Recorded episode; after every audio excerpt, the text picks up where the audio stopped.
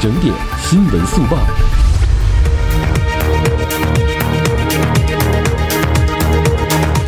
这里是正在直播当中的 Nice FM，Fortune Radio，我是孟轩，我们来关注这一时刻的整点资讯。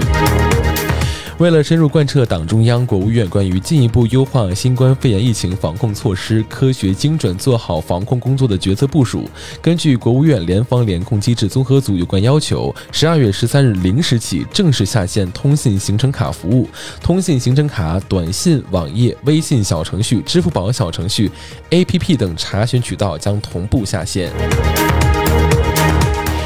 十二月十二日，中国电信、中国联通、中国移动三大运营商先后表示，将按照相关法律规定，自十二月十三日零时起，通信行程卡服务下线后，同步删除用户行程的相关数据，依法保障个人信息安全。